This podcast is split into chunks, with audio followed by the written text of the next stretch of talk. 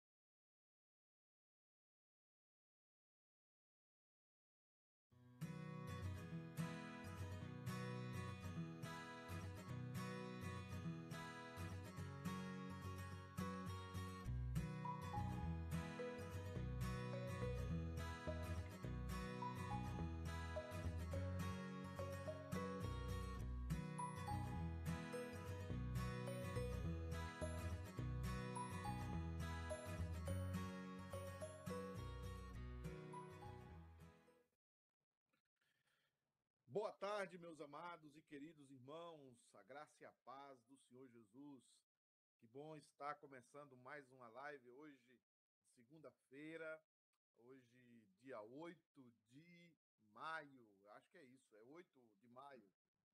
Ô, oh, Fabiana tá dizendo aqui que é 10 de maio, no off. 10 de maio, boa noite, boa tarde, boa manhã, boa madrugada. Onde você está nos assistindo, boa noite. Que a graça e a paz do nosso Senhor e Salvador Jesus Cristo seja imensamente sobre a sua vida. Estamos começando mais um programa Pastorais United e nós estamos expondo de forma pastoral a carta de Paulo aos Romanos. E hoje nós começaremos o capítulo 4. Começaremos o capítulo 4 falando como a justificação pela fé funcionou na vida de Abraão e também na vida de Davi. Ah, Paulo vai chamar esses dois exemplos, bem considerados pelos judeus daquela época, como homens que foram salvos não pelas obras, mas que eles foram salvos pela graça. Deus os justificou pela fé, porque eles creram que o Messias viria e isso foi imputado a eles como justiça. Então, entra aí conosco, compartilha, é, dá o seu boa noite, é, envia o seu comentário, concorde, discorde. Vamos fazer juntos essa live, que vamos até às sete horas hoje, já que depois eu tenho reunião dos homens lá na igreja. Hoje nós vamos falar sobre a importância dos credos e confissões. Então, meus amados irmãos, boa tarde, bom dia, boa noite, boa madrugada. Está conosco também a irmã Fabiana, enquanto você vai aí compartilhando, entrando, é, a irmã Fabiana também está com a gente. Boa tarde, irmã Fabiana, como é que você está? Boa tarde, gente. Deus abençoe vocês. Que alegria tê-los aqui, né? Uma alegria grande ter todos aqui. Sabemos que agora talvez você esteja aí na sua casa, é, arrumando a casa, fazendo a janta e ou você está chegando do trabalho, né? Estamos aqui para abençoar também a sua vida, né? Com essa palavra. Né? E aqui nós temos várias pessoas que já estão conosco. A Eni Tavares, que sempre está conosco. Eni, um grande beijo para você. Deus te abençoe, viu? A Ritinha também, Rita. Rita e o presbítero bem, os dois estão aqui. Deus abençoe vocês, viu? Erenilda, Erenilda, um grande beijo para você. Deus te abençoe, viu? Alguém está falando, Fabiana, que está muito baixo o som. Não sei se é verdade. É, a, a, eu, isso que eu ia falar para pedir para o, o, o, nosso amigo Alê dar uma olhadinha se sou, somos nós ou se é aí. Aí vocês me avisam se realmente está muito baixo. Várias pessoas estão dizendo que está baixo. Mas eu vou continuar falando aqui. Aí vocês me avisam, tá? Se tá muito baixo mesmo. A Julimar tá falando que tá baixo. A Ana, Flávia, né? O presbítero Marcos Cacheta tá aqui dando seu boa tarde. Boa tarde, querido presbítero. E tem é, várias outras. A minha sogra tá aqui assistindo também. É, aqui também tá o presbítero Eudes. Grande presbítero Eudes. Deus te abençoe, viu? E tá, tá baixo. Fabio, seu som melhorou. Ah, o meu som tá. agora tá bom? Então tá bom. Obrigada, gente. O som agora parece que tá melhor. Bom, não sei se o meu ou se o seu. Aí você vai É, vai ver se é o meu também, não sei, né? Vai. Vou falando gente, aqui fala aí coisa. do pastor tá bom, tá? Exatamente, exatamente.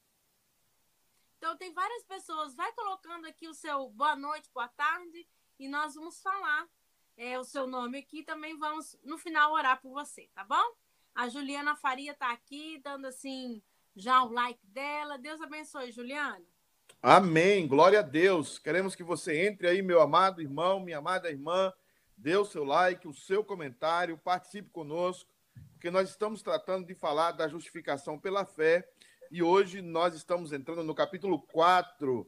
A justificação pela fé, para quem não sabe, foi a principal doutrina dos reformadores. É uma doutrina libertadora que liberta muita gente da escravidão, da religiosidade, da escravidão de líderes, da opressão de líderes, é uma doutrina que chama a cada um de nós a ter uma experiência pessoal de fé com Deus e a partir daí viver a vida da igreja. Então você entra aí, dá o seu comentário. Daqui a pouco a irmã Fabiana voltará conosco aí para falar mais com vocês. É, eu quero fazer a leitura, não sei se o Ale vai ter condição de colocar aí embaixo, do capítulo 4, nós vamos ler do versículo 1 até o versículo 12. Paulo passa a expor agora por que, que a justificação pela fé é superior até mesmo aos símbolos daquela época, que eram a circuncisão, é, que todo judeu tinha que fazer como sinal de que era judeu e um mandamento de Deus, que era circuncidar o seu filho ao oitavo dia de nascido. Ah, Romanos 4,1 diz assim: Que, pois, diremos ter alcançado Abraão, nosso pai, segundo a carne? Ele está dando aqui uma palavra direta ao judeu. Porque se Abraão foi justificado por obras, tem que se gloriar, porém não diante de Deus. Paulo está dando uma palavra aqui forte, porque praticamente os judeus idolatravam Abraão. E agora Paulo está dizendo: olha, se Abraão tem que ser justificado por obras e ele tem que se glorificar, ele pode fazer isso diante dos homens, mas ele não pode fazê-lo diante de Deus. Versículo 3. Pois que diz a Escritura? Abraão creu em Deus e isso lhe foi imputado para a justiça. Ou seja, não foram as obras de Abraão, mas foi a crença de Abraão em Deus e principalmente naquilo que Deus falou para Abraão. Ora, ao que trabalha, o salário não é considerado como favor, e sim como dívida. Ou seja, se Abraão fez a coisa certa, não recebeu de Deus o favor, mas Deus teria que pagar essa dívida a Abraão, porque Abraão teria feito as coisas tudo correto. Mas ao que não trabalha, porém crê naquele que justifica o ímpio, a sua fé lhe é atribuído como justiça, que foi o caso de Abraão. Ele não fez por merecer. Ele não cumpriu o trabalho que deveria fazer, como todos nós não cumprimos. É por isso que Paulo, no capítulo 3, diz: todos pecaram. E quando Paulo está falando que todos pecaram, ele está olhando também para Abraão e olhando também para Davi, para que o judeu entenda que ele não pode justificar-se pelas obras. Se Abraão e Davi não foram justificados pelas obras, quanto mais nós, míseros judeus. É isso que Paulo está tentando colocar aqui. Porque havia judeus na igreja de Roma e Paulo já havia sido informado que esses judeus se sentiam ou se achavam superiores aos gentios dessa igreja. E é assim também que Davi declara ser bem-aventurado o homem a quem Deus atribui justiça, independentemente de obras. Bem-aventurados aqueles cujas iniquidades são perdoadas e cujos pecados são cobertos. Bem-aventurado o homem a quem o Senhor jamais imputará pecado. Vem, pois, esta bem-aventurança exclusivamente sobre os circuncisos ou também sobre os incircuncisos? Visto que dizemos, a fé foi imputada a Abraão para a justiça. Como, pois, lhe foi atribuída? Estando ele já circuncidado ou ainda incircunciso? Não no regime da circuncisão, e sim quando incircunciso. E recebeu o sinal da circuncisão como selo da justiça da fé, que teve quando ainda incircunciso, para vir a ser o pai de todos os que creem, embora não circuncidados, a fim de que ele fosse imputada a justiça. E pai da circuncisão, isto é, daqueles que não são apenas circuncisos, mas também andam nas pisadas da fé que teve Abraão, nosso pai, antes de ser circuncidado. Fabiana, você está aí ainda? Depois da leitura do texto, você pode orar para a gente, para Deus abençoar? né? Enquanto o pessoal está aí entrando, se é que alguém está entrando, né? Sim, tem gente entrando aqui. Nós vamos orar, sim, né? Para Deus falar ao nosso coração hoje. Pai, Amém. muito obrigada por esse dia. Nós te agradecemos, Senhor, porque temos esta oportunidade de, no meio de um canal aberto, que é o Facebook, é falar da tua palavra, Senhor, de um tema tão, tão importante. Eu peço que o Senhor abençoe os meus irmãos que estão ouvindo neste momento. E se algum necessita de uma palavra especial, Pai, toca no coração deles. Nós pedimos isso em nome de Jesus. Amém. Amém. Meus amados e queridos irmãos, irmã Fabiana, se alguém entrar aí, Fabiana, fazendo algum comentário, você nos avisa. Pode já deixar. que você está aí com o cabelo penteado. Ah, e não. essa é a, a, a, a, nossa, a sua função, né? Meus queridos, é, existe um problema dentro da religiosidade, dentro do ser humano. Em primeiro lugar, o ser humano é um ser religioso, né? Ele é religioso de toda e qualquer forma. Quando ele abraça uma política, ele faz da política sua religião.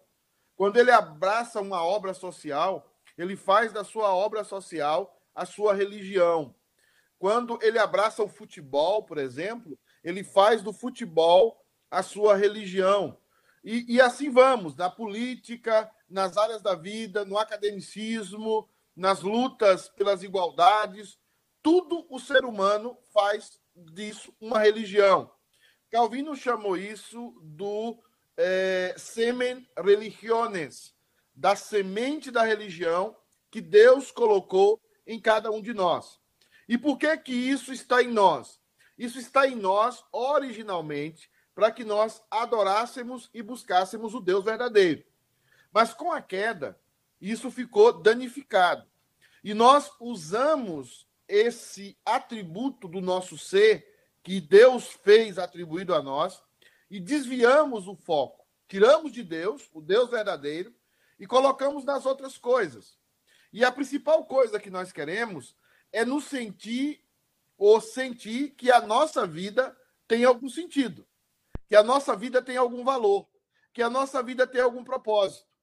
A gente precisa conviver com uma pessoa boa, que somos nós mesmos. E a gente fala: eu, para ser uma pessoa boa, o que é que eu tenho que fazer? O que é que eu tenho que realizar? E aí dá-se o desejo das pessoas que elas querem merecer a sua salvação. E salvação aqui entende-se por muitas coisas.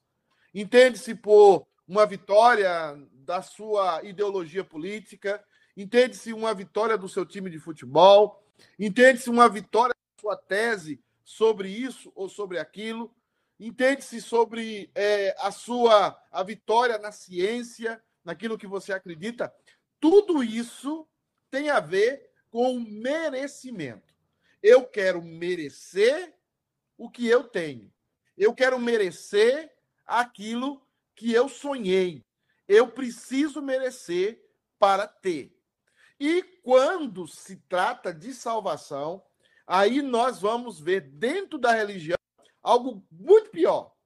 Porque nós religiosos, muitas vezes, e é um fenômeno em todas as religiões do planeta, as pessoas religiosas, elas automaticamente pensam e automaticamente começam a agir de uma forma que elas se sentem melhores do que as outras, de uma forma que elas se sintam superiores às outras pessoas. Ou seja, eu tenho uma religião, eu sou superior àquele que não tem nenhuma religião. Eu tenho, eu pratico um código moral todos os dias e eu sou superior àquelas pessoas que não têm código moral nenhum. E eu estou acima dessas pessoas e sou melhor do que essas pessoas. E isso aconteceu dentro da religião judaica. Dentro da religião judaica, ah, o judeu pensa: eu sou superior. E essa doença também invadiu o cristianismo, aonde nós pensamos que somos superiores, não falamos que somos superiores, mas agimos como se so, so, fôssemos superiores. E aí nós ficamos vivendo uma vida em que, assim, eu preciso merecer para ser. Eu preciso merecer para ser. Só que no âmago, no centro, no cerne do cristianismo, está a palavrinha graça. Graça. E a palavra graça é uma tradução que todo mundo assiste na escola dominical, todo mundo que vai na escola dominical e já viu algum estudo sobre essa palavrinha chamada graça, significa favor imerecido. E Paulo vai dizer isso em todas as suas cartas. E para chegar a esse argumento, Paulo começa a usar ícones do Velho Testamento, ícones do Velho Testamento, que eram figuras intocáveis pelo judeu, para provar para o judeu que Abraão não foi salvo pela sua religiosidade. Abraão não foi salvo pelos seus méritos. E aí Paulo passa a explicar por que, que Abraão foi salvo. Por isso, chama a irmã Fabiana aí. Por isso, irmã Fabiana. É... Cadê a irmã Fabiana? Ai. Por isso, irmã Fabiana, você tem muita gente na igreja que não consegue se libertar do legalismo. É. Muita gente na igreja que não consegue parar de condenar os outros, não consegue parar de falar mal dos outros, não consegue falar de diminuir os outros, porque elas estão ainda vivendo uma religiosidade.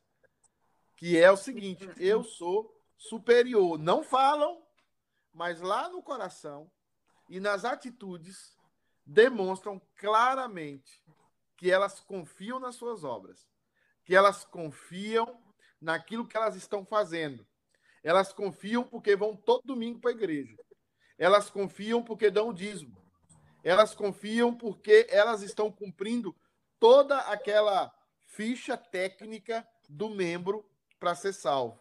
E aí o coração dela se, se enche de legalismo. O que, é que você acha disso, irmã Fabiana? Você, que é uma das maiores pecadoras da igreja, né? Está assim. Verdade, verdade. Entendeu? Sou. Só perde pro Eudes né, e pro Cacheta, mas o, o, não acho sei que o resto... se perco, não, mas eu sou muito pecadora mesmo.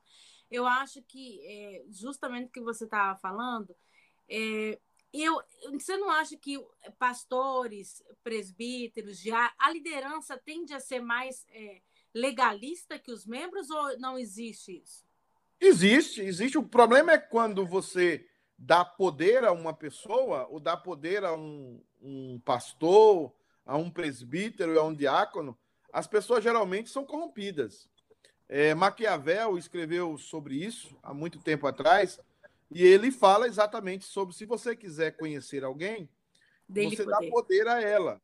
E, e, ao dar poder a essa pessoa, essa pessoa passa a ser legalista. Isso passa também com pessoas que, aqui na América, no contexto imigrante, pessoas que, quando não tinham o, o, o green card, essas pessoas viviam numa situação em que elas tinham que enfrentar vários desconfortos dentro do processo de vida deles na América. Aí, uma vez que eles têm esse documento, eles passam a julgar, a, a julgar não, a condenar e a perseguir aqueles irmãos que não têm e que também estão vivendo uma série de desconfortos dentro do processo migratório. Então, assim, nós sempre precisamos Sim. observar que se Deus usou de misericórdia para conosco, nós precisamos usar de misericórdia para com os nossos irmãos. Usar de misericórdia, de misericórdia até para conosco mesmo. E isso não é permanecer no pecado, mas é a única solução contra o pecado é quando nós o reconhecemos. É quando nós o trazemos à luz. E aí nós vamos sendo curados de certas situações, de certas realidades, mas o legalismo não pode fazer isso não pode nos curar de forma nenhuma.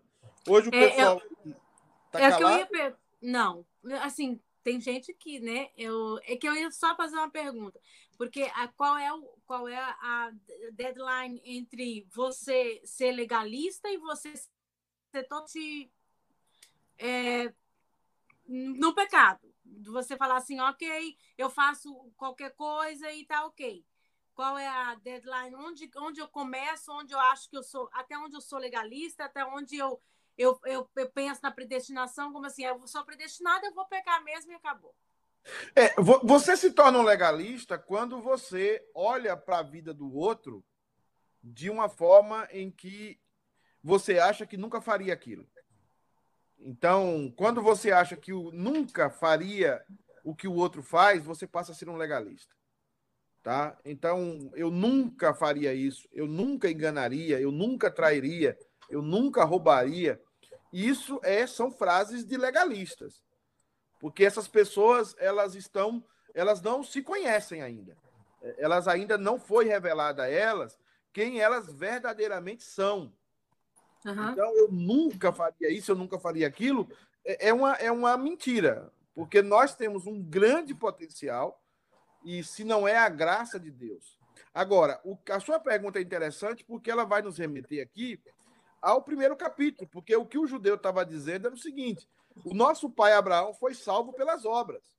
E isso uhum. era difundido dentro da sinagoga, era uma interpretação errada de Abraão, e eles estavam dizendo: Abraão foi salvo pelas obras.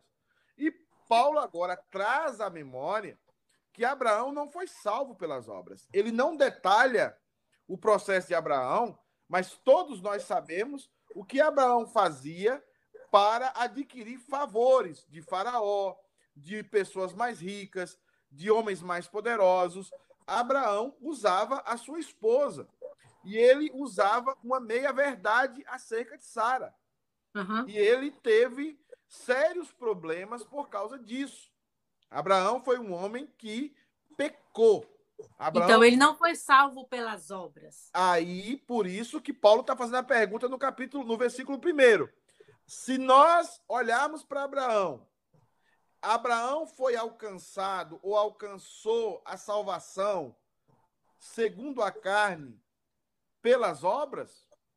Não. Aí ele vai dizer o seguinte, no versículo 2: Porque se Abraão foi justificado por obras, tem que se gloriar. Se, é, é, aqui é uma questão do grego. É como eu dissesse assim: se Fabiana acha que ela é a última bolacha do pacote, ela pode achar. Não, ninguém vai proibir Fabiana de achar que é a última bolacha do pacote.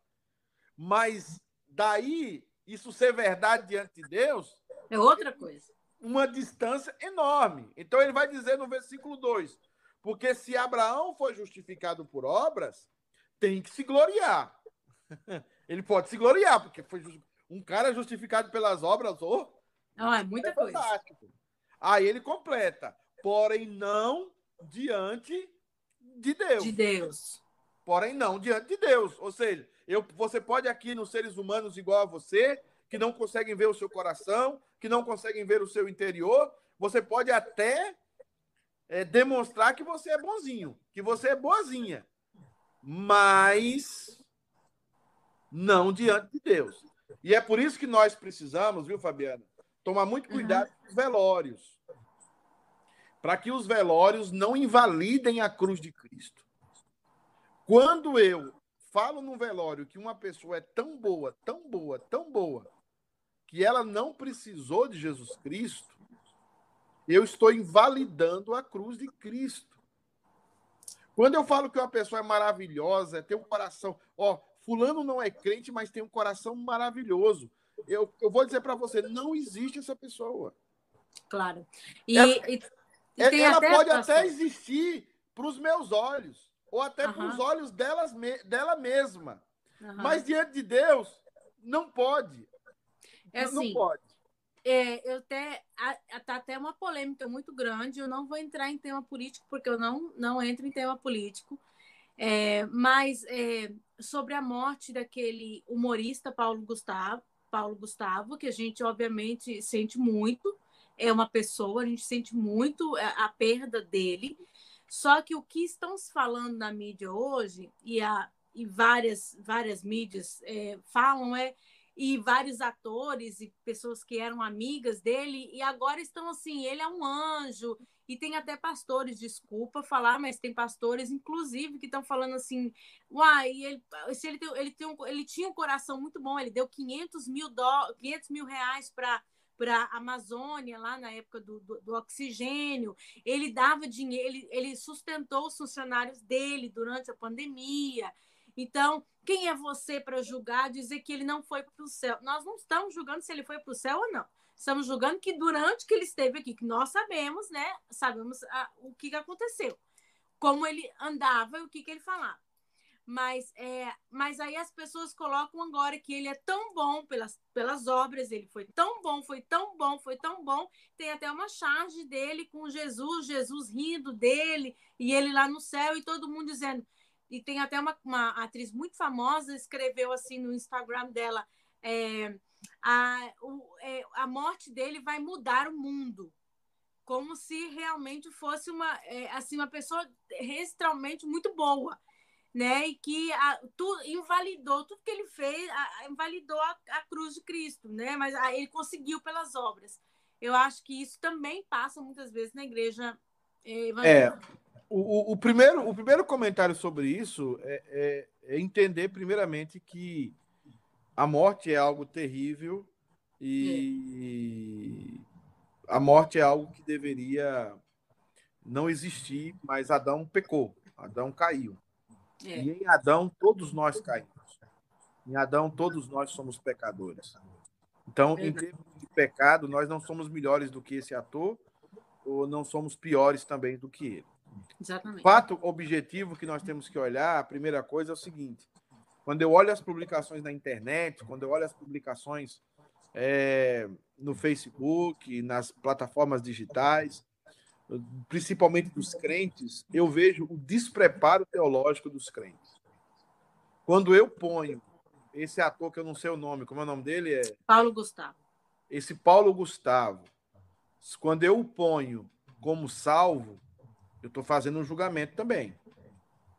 E quando eu ponho como totalmente perdido, eu também estou fazendo, também um julgamento. fazendo julgamento. Mas não é um julgamento, eu estou fazendo uma condenação e estou batendo um martelo. Uhum. É? Mas o que é que a Bíblia permite a gente falar sobre esse assunto? A Bíblia diz o seguinte: em primeiro lugar, eh, os afeminados não herdarão o reino do céu. Isso é a palavra bíblica. Então não adianta alguém que quer ser mulher e nascer homem eh, eh, e continuar nessa prática herdar o reino dos céus. Não vai herdar o reino dos céus. Não, não, não sou eu que estou falando, não é você, não é nenhum pastor legalista ou não. É a palavra de Deus que está falando. E a segunda coisa que eu tenho mais séria, que nós já comentamos aqui, é que nós pisamos no sangue de Cristo. Se esse ator, Paulo Gustavo, sem aceitar Jesus, só fazendo obras boas, é, entre aspas, ele foi salvo, para que que Jesus Cristo foi para aquela cruz? Para que Jesus subiu no madeiro e, e foi crucificado? Quando eu vi essa charge aí de Jesus rindo com ele no céu, eu achei um absurdo, porque as pessoas não entenderam até hoje o que significa o sacrifício de Cristo. As pessoas acham que Jesus subiu naquela cruz para dar uma de herói. Uma encenação, né? É um teatro. Nós somos maus. Nós somos pecadores. Se nós, se houvesse outra forma de sermos salvos, através das nossas obras, através das doações que nós damos para salvar a fome do mundo, se houvesse outra forma de sermos salvos, Deus não teria enviado o seu único filho. Uhum. E ele enviou o seu único filho porque não havia outra forma. Porque Paulo já disse: Eu posso dar o meu corpo para ser queimado. Eu posso dividir os meus bens, mas se eu não tiver Jesus Cristo, porque a palavra amor, em 1 Coríntios 13, ali tem que ser substituída por Jesus Cristo, porque é toda a argumentação de Paulo até aquele momento na igreja de Corinto. Se eu não tenho a Jesus Cristo na minha vida, depois o, o apóstolo João vai complementar: só ama quem é nascido de Deus. Quem não é nascido de Deus não tem condição de amar. O que nós percebemos claramente é que as pessoas não olham mais para a teologia, não olham mais para o estudo sério da palavra. As pessoas estão achando as coisas e, e estão indo pela lógica do momento. O que é. nós temos biblicamente é que tanto esse ator, como eu, como você, como qualquer um, precisa ter aceitado a Jesus Cristo como seu único e suficiente Salvador. Agora, nós caminho. temos que alertar a todos. Nós uhum. temos que alertar a todos. Eu não sei o que passou com ele nos últimos momentos na UTI ou nos últimos momentos dele. Eu creio que Deus é bondoso, maravilhoso para salvá-lo até no último momento. E eu tenho que me alegrar com isso e não ficar triste, porque Deus resolveu salvar ele no leito de hospital com Covid. Isso, isso aí é o outro lado da religiosidade, são os religiosos. Jesus conta a parábola de gente que vai ser chamada de manhã, gente que vai ser chamada ao meio-dia, gente que vai ser chamada às 5 horas da tarde para trabalhar, é. mas todos vão receber o mesmo salário. Então, se Exatamente. aconteceu isso na vida desse ator, eu estou feliz, estou alegre, porque eu não quero que aquele homem vá para o inferno. Eu trabalho dioturnamente como pastor para levar o evangelho às pessoas. E se ele, naquele momento, teve a oportunidade de aceitar a Jesus Cristo como seu único e suficiente Salvador, glória a Deus, eu me alegro e regozijo com isso. Agora, os fatos estão diante de nós. E os fatos são: ele era um ator, é, é, é, é uma drag queen, um ator muito bom. Eu acho que eu assisti aquele filme da, da mãe. Ele Minha uma... mãe é uma peça. Minha, Minha mãe, mãe é uma peça, um ator extraordinário. Né? Quem, quem não, não viu a, o talento que tinha aquele, esse rapaz, mas para que ele entre no céu, ele precisa renunciar aos seus pecados, ele precisa declarar os seus pecados e ele precisa confessar os seus pecados diante de Deus e aceitar a Jesus Cristo como seu único e suficiente Salvador. Isso cabe para ele, como cabe para pastor, para líderes, para qualquer um. Agora, o que mais me engana, o que mais me traz raiva, é, é, ver crente falar é melhor do que muito pastor, é melhor do que muito crente. Isso não resolve o problema. Existem pastores que vão para o inferno. Existem membros de igreja que vão para o inferno. E existem Exatamente. pessoas que passam a vida toda pecando e no último momento vão ter um encontro com Cristo, será um encontro verdadeiro, real e serão salvas. isso não ajuda em nada. O que nós temos que pregar é a palavra. E a palavra diz que os mentirosos, que os assassinos, que os afeminados não entrarão no reino dos céus. E se nós continuamos vivendo essa vida, é uma prova cabal de que não há evidências em nós da salvação em Cristo Jesus. Exatamente. Estamos falando aí... sozinho aí ou, tem alguém Não, aí? Tem, tem alguém aqui. E aí, o que você falando sobre o legalista, não sei se você viu também acerca deste mesmo tema, aí parte para o outro lado os legalistas, que são aqueles outros pastores que são, parece até doidos, que eles estavam orando para que esse homem morresse porque ele era afeminado. Aí é, são dois extremos, né? Um que ora que ele já está no céu e o outro orando para que ele já morresse porque ele, dentro dessa vida, foi afeminado. Então, é o legalista também, como você estava falando. Sim, o legalista. O legalista. Acabo de ver aqui que o Tiago me escreveu um livro aqui. Eu tô falei aqui, Tiago, eu tô na live. A Rúbia deve estar na live, alguma coisa assim. Gente, boa noite para o Faieda. Ieda, um beijo para você, inclusive. Ela está participando aqui, daqui a pouco eu vou responder, tá bom? É, o Fábio, querido diácono, que agora vai ser pai de segunda viagem. Deus abençoe você e a Jaque. Nós Isso. estamos muito felizes por vocês, viu? Muito felizes mesmo. E a Camilinha ah, vai ser tia, né? De novo, né? Tia, tia. Vai é. ser tia. a minha sogra está aqui assistindo, ela colocou assistindo. Um beijo, dona Neide. A Celinha está aqui. Celinha, um beijo para você, viu, amiga? A Erenilda sempre, a Erenilda sempre tem as palavrinhas dela, né? Colocou assim: Ô, oh, pastor, a última bolacha sempre está quebrada. Ah, é? é. A, a Ieda coloca assim: e somos salvos pela graça e não pelas obras. Exatamente, Ieda, está certinha. A minha amiga Mara, Mara, você que sabe tirar foto maravilhosamente bem. Beijo pra você. Ah, sabe quem Mara, tá aqui? coitada. Elisete. Elisete, um grande beijo para você, pro Kiko, tá? Para Britney. Deus abençoe vocês. Participem conosco também, tá? É, o, Mar, o presbítero Marcos coloca assim: nós não temos a Bíblia como regra de fé e prática, estamos no sistema mundano e no mundano e ficamos só no achismo. É, isso é exatamente o que acontece dentro das igrejas. Você vê pessoas que são estériles dentro da igreja. E isso é um caso em todas as igrejas. É pessoas que não produzem nada. Porque é exatamente o que o presbítero Marcos Caixeira está falando. São pessoas completamente é, infrutíferas. Porque elas vivem em cima do achismo. O que é que eu acho? É. Eu acho isso. Não, o que você acha, biblicamente, não é importante. Tá? Não é importante. Porque se eu for falar o que eu acho, tem tanta coisa que o meu eu caído discorda da Bíblia, né? Tem tanta coisa que eu não queria que estivesse escrito na escritura, mas está, né? E eu preciso me submeter a ela. Então, o seu achismo e o meu achismo não funciona é, é, absolutamente nada. Não funciona nada para nós.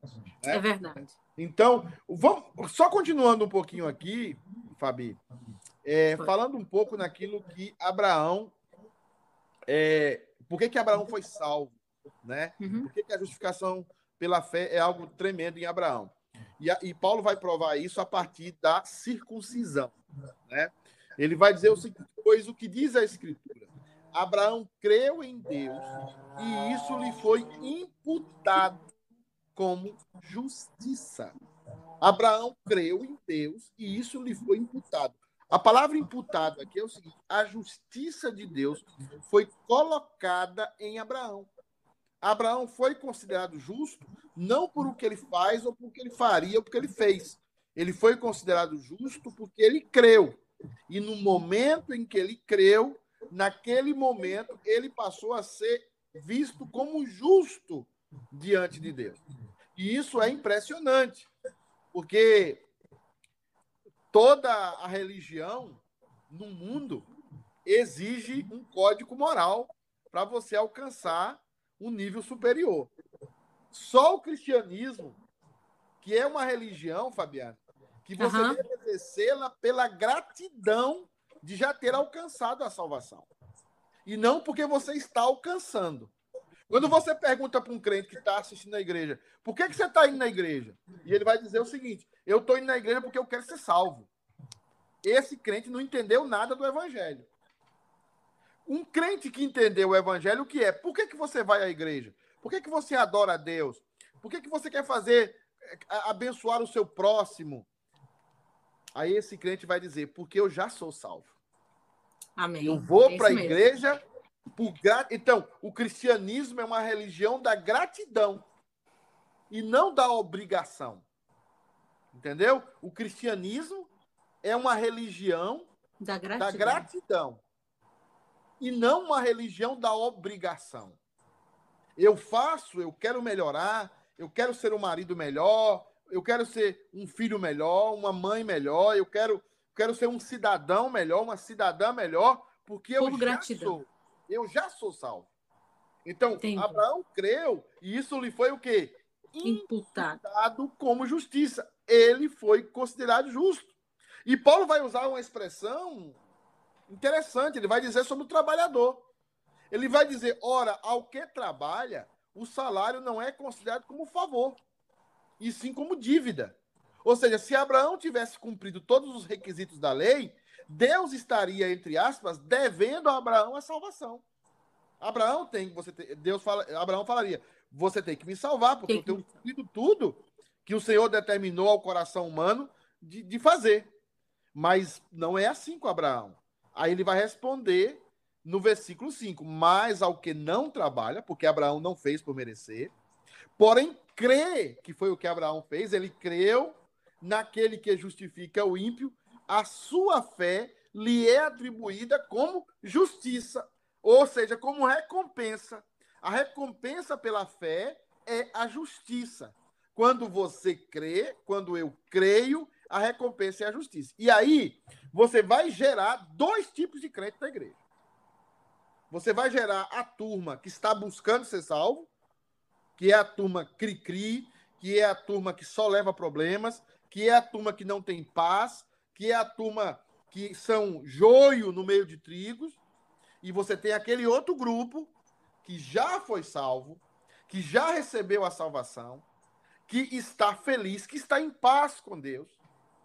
E esse grupo é o grupo que realiza, que faz os seus deveres de igreja com gratidão eu e não tava, por obrigação.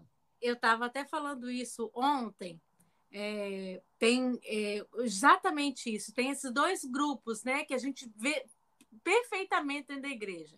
Sim, Aquele sim. que realmente é um problema em qualquer lugar e, e sim, sim. E não não existe igreja, pode ser chilena, brasileira, americana. Eu creio, o pecado está em todo lugar, mas existe aquelas pessoas realmente que estão dentro da igreja, são um problema, independente de, de pastor, de presbítero, de ar, elas são um problema.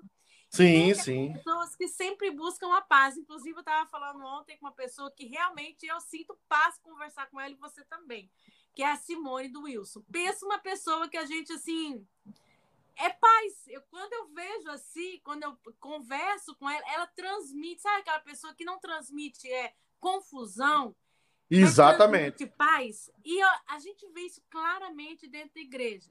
Tem gente que transmite paz e tem gente que transmite confusão, porque eu só dou o que eu tenho. Porque eu, se eu tenho paz, eu dou a paz, eu entrego isso. Mas se eu tenho dentro do meu coração confusão, intriga, eu também entrego essa mesma coisa. Então, é, é uma coisa bem complicada. Exatamente. Mas a Cris colocou um comentário muito interessante que ela falou assim: exatamente infelizmente, pela má representação da igreja no Brasil, por conta de seus líderes que se dizem cristãos, o politicamente correto está calando a boca dos verdadeiros cristãos. Verdade, amiga? É. Sim, sim, sim. É claro, é, é, é, um, é um, um, Aí é um outro lado também que a gente precisa é, depois voltar a falar sobre isso aí que a, a, a tia Cris está falando é, é uma realidade que os pastores é, agora estão com medo de ser preso, estão com medo de ser processado. Uhum. Você não vê os pastores falando contra é, a prática homossexual, falando contra a prática é, é, nós vemos dentro da, da igreja grupos que adotam ideologias anticristãs. Cristãs. E os pastores têm medo, até por local, por local onde está, no, no, no Brasil, se está em São Paulo, se está na Bahia, se está no sul, no norte, no centro-oeste. Então, o pastor precisa entender que a palavra ela é ela, ela é transversal, ela, ela, ela é algo que deve abarcar a todos. E em nome de uma suposta sabedoria, que não é sabedoria, mas é um engano, é um medo, de, de pregar a palavra como ela é, né? fazer a exegese, a exegese e entregar a palavra como ela é. Então, alguns pastores fogem disso, fogem é, é, é claramente dessa situação para não pregar a palavra. Mas, Mas, você não acha que isso é um pecado do pastor ou até mesmo sim, do sim, conselho? É um, porque é, é, é na verdade, o, o, pecado do profeta, né? O profeta se vendeu ao seu tempo e a maioria dos profetas eles são perseguidos e mortos. É, se não o são de forma hoje verdadeira, no sentido físico, o são no coração das pessoas, é, ah. é, no ódio que as pessoas nutrem daquele que prega a palavra, daquele que prega, prega a palavra sem essa sabedoria, que na verdade é satânica, né, aonde omite as verdades da escritura para ficar bem na fita, para ficar bem com o conselho, para ficar bem com a cidade pequena, por exemplo, em que o pastor começa a pregar a palavra, geralmente ele fica só e abandonado, né? Uhum. Agora aquele pastor que faz uma média, mas a longo prazo isso vai trazer sérios problemas para a igreja, para a sociedade, para o pastor, porque a palavra de Deus é a verdade e sem a palavra de Deus nós estamos num total engano. Agora, veja bem que agora, Fabiana, no versículo 6, é, Paulo vai falar, no versículo 6 e 7, ele vai, e 8, vai falar de bem-aventuranças. E ele vai dizer o seguinte: e é assim também que Davi declara ser bem-aventurado. A palavra bem-aventurado, na Bíblia, infelizmente, houve uma tradução em algum momento em que colocaram feliz, né? Feliz o homem, feliz A, tradução bem-aventurado não tem a ver com felicidade, mas tem a ver com paz. Tem a ver que alguém que está em paz com Deus, está em paz consigo mesmo e está em paz com seu próximo. É, essa é a origem da palavra bem-aventurado. E essa é a nossa maior herança nessa vida. O, o maior presente que nós recebemos de Deus nessa vida é que nós estamos em paz. Nós estamos em paz. A gente pode estar triste, porque a gente passa por angústias, por dores, por lágrimas, mas a gente não perde a paz. A paz, a paz de Deus, que excede todo entendimento, guardará os vossos corações em Cristo Jesus. Então, a paz é algo importante. Então, Davi está dizendo quem é aquele homem que possui a paz? Quem é o bem-aventurado? Quem é o próspero verdadeiramente, né? É o homem a que Deus atribui justiça independentemente das obras da lei. E Davi era um homem que falava isso de carteirinha. Porque Davi foi um adúltero, Davi foi um assassino, Davi foi um orgulhoso, Davi contou o povo como Deus disse que não tinha que contar. contar. Contou o exército dele quando Deus falou que não tinha que contar. Porque ao contar o exército dele, o exército dele, ele estava confiando mais no seu exército do que em Deus. E ele mesmo havia falado nos Salmos: muitos confiam em carros, outros em cavaleiros. cavaleiros. Mas nós faremos menção do nome do Senhor.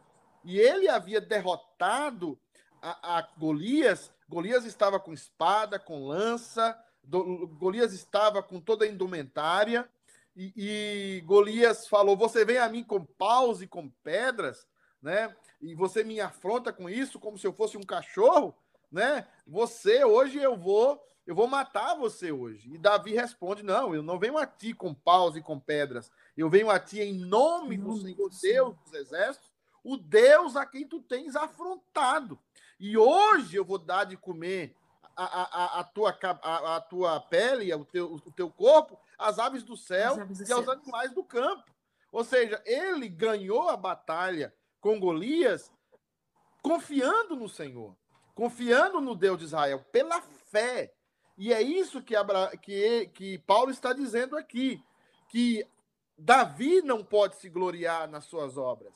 Davi era um homem bem-aventurado porque ele creu, ele creu que Deus perdoou as suas transgressões. Ele creu que Deus disse: oh, os teus pecados estão borrados, estão limpos, estão, estão completamente eliminados, jogados no mar do esquecimento, né? Que nós sabemos depois que todos eles foram jogados em Cristo em Jesus. Cristo. Foram, e foram cravados em Cristo Jesus na cruz do Calvário, porque Deus deixou pecados impunes no Velho Testamento, esperando a manifestação gloriosa do seu Filho na cruz, para que em Cristo se convergisse nele todas as salva, todas, todos os salvos, para que em Cristo todos nós fôssemos redimidos, tanto a igreja do Velho Testamento como a igreja do Novo Amém. Testamento. É verdade. Então, não sei, quem é quem que está falando mais aí, Fabiana? Ah, o, tem várias pessoas que estão chegando aqui. Eu quero dar um beijo, mandar um beijo, né? Lá no início, o Cleitinho da Simone e a, a minha amiga Si também estavam aqui. Beijo, Cleitinho e Si. Deus abençoe vocês. São uma benção. Ontem os parentes do Cleitinho estavam lá novamente. Deus abençoe vocês. E é, aqui está Lourdes Alves. Lourdes, um grande abraço para você, viu? E o, o presbítero Marcos colocou assim: infelizmente, alguns pastores são covardes. É, lamentável. Sim, sim, tem muita covardia, muita covardia, muita. A gente, a gente quer ser politicamente correto. E essa palavra usada aí pela Cris está certo, está certo. E aí vem todo o processo que a igreja hoje está perdida e a gente percebe nas redes sociais né? Mas, meus amados, Fabianita, para terminar um pouco, que hoje nós só vamos até às sete, porque eu tenho é, os homens, e semana que vem, lembrar que nós vamos ter repetição, porque primeiro a Camilinha vai estar tá, é, entrando em trabalho de parto a próxima semana, não é isso? Exatamente. E, nós vamos e eu vou ter reunião do conselho, dia 17, é reunião do conselho ordinária, então essa reunião é um pouco mais longa, então também não teremos a próxima semana, será reprise a próxima semana. Mas, família, vamos ter. É, Família não, Fabianita, né? Pecadora. Então aqui diz o seguinte: ele vai dizer de novo no versículo 7. Bem-aventurado de novo. Aqueles cujas iniquidades são perdoadas, cujos pecados são cobertos. E aí está o poder da justificação. Esses pecados são cobertos porque a pessoa creu em Deus, creu nas promessas de Deus, e essas promessas têm um efeito poderoso sobre a vida dessas pessoas.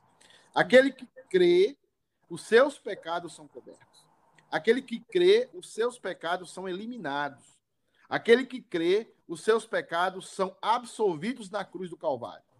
Então, nós precisamos entender hoje que o maior poder do evangelho, porque Paulo vai dizer no começo da carta: eu não me envergonho do evangelho, evangelho. porque o evangelho é o poder de Deus para a salvação de todo aquele que crê.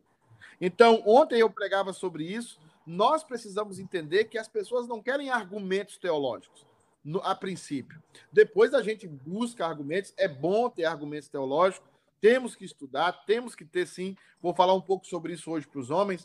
Uh, os compêndios de teologia, é, é, a teologia é super importante, mas ela é importante para depois e não para para nos trazer para a salvação. O que nos é. traz para a salvação é a pregação simples e clara da palavra de Deus, mediante a unção e a aplicação do Espírito Santo no coração do quem está ouvindo.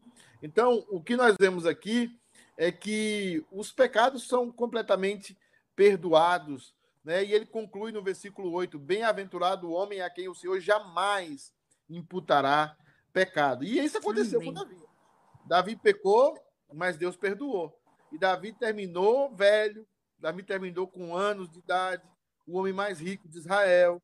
Davi terminou debaixo da graça de Deus. Ele começou na graça e terminou debaixo da graça. Amém. De. Esse é o grande benefício do amor de Deus para com todos nós. O grande benefício é a graça. E nós temos dificuldades de aceitar a graça. Porque nós queremos merecer. E nós ficamos olhando para os outros, viu, Fabiano?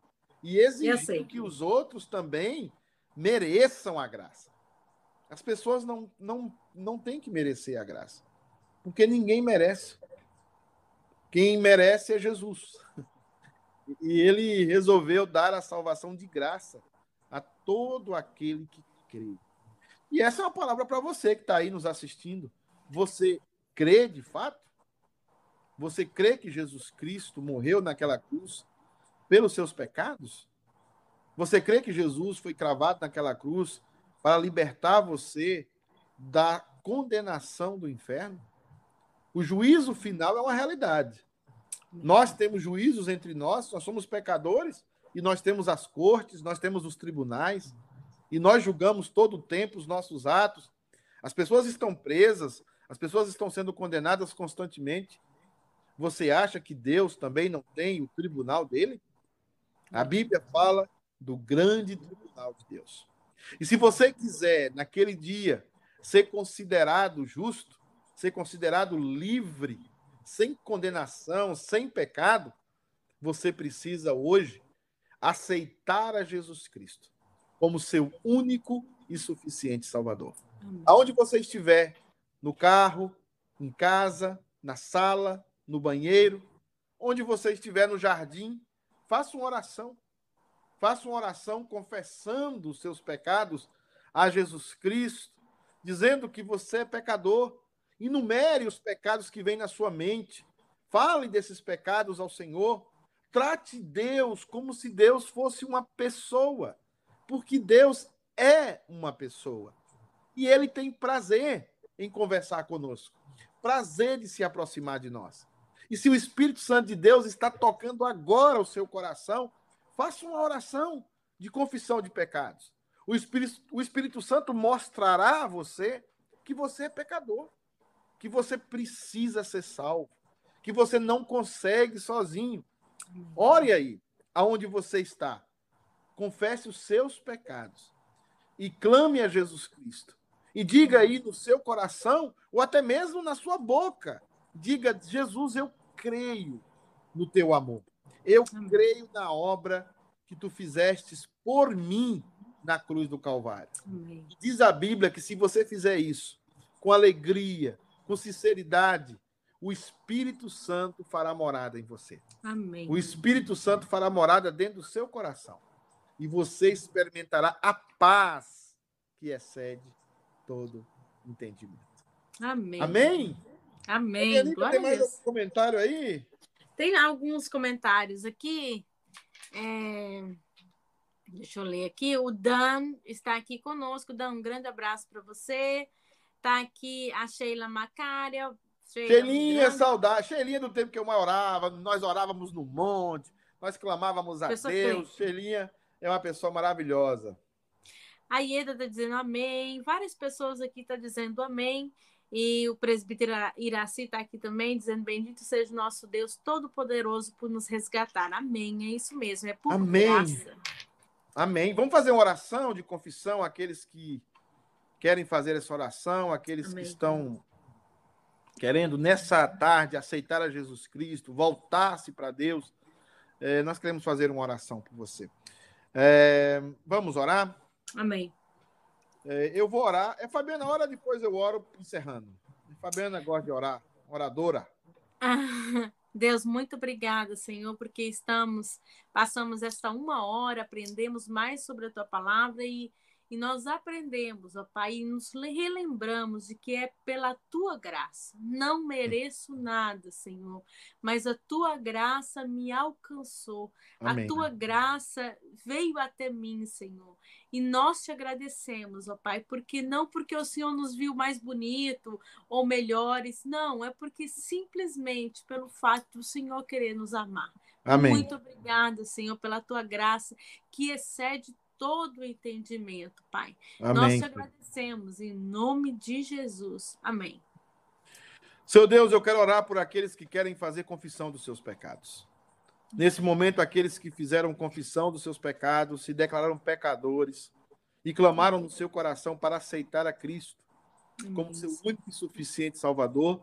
Meu Deus, nós ainda cremos no poder do Evangelho. É. Ainda cremos que a velha história, que se renova a cada dia, a velha história do Filho de Deus morto naquela cruz por nós, é a história mais poderosa da terra. Amém. E nós cremos, Deus, quando o Senhor quer, do jeito que o Senhor quer, da forma como o Senhor quer, o Senhor vai buscar o perdido, o Senhor resgata o pecador. Deus amado, que pessoas sejam pela fé salvas essa tarde, sejam resgatadas das mãos das trevas e venham para a tua maravilhosa luz, porque nós somos salvos pela graça mediante a fé. Deus amado, justifica a essas pessoas que oraram, que clamaram ao Senhor e coloca essa paz no coração delas. Traz a paz, Deus amado, completa sobre o coração delas. Oro por todos que estiveram nessa live, aqueles que estão passando por dificuldades, agradecidos por aqueles que estão passando por alegrias, mas que o Senhor cuide de cada detalhe da vida dos meus irmãos. Deus amado, abençoa. Deus amado, a Camilinha, que a próxima semana Amém, Senhor. brevemente Amém. estará tendo a criança, que vem uma criança sã, maravilhosa, uma mulher de Deus, Amém. Deus amado, a tua casa. Abençoe a todos que ficaram conosco agora, cuida de cada um deles. Em nome de Jesus. Amém. Amém. Um beijo, pecadora Fabiana. Beijo, mãe. Um beijo. Minha mãe tá aí também, acabou de chegar. Mãe, Deus abençoe. Tchau, sogrinha. Deus abençoe. Depois a gente trata do negócio da devolução.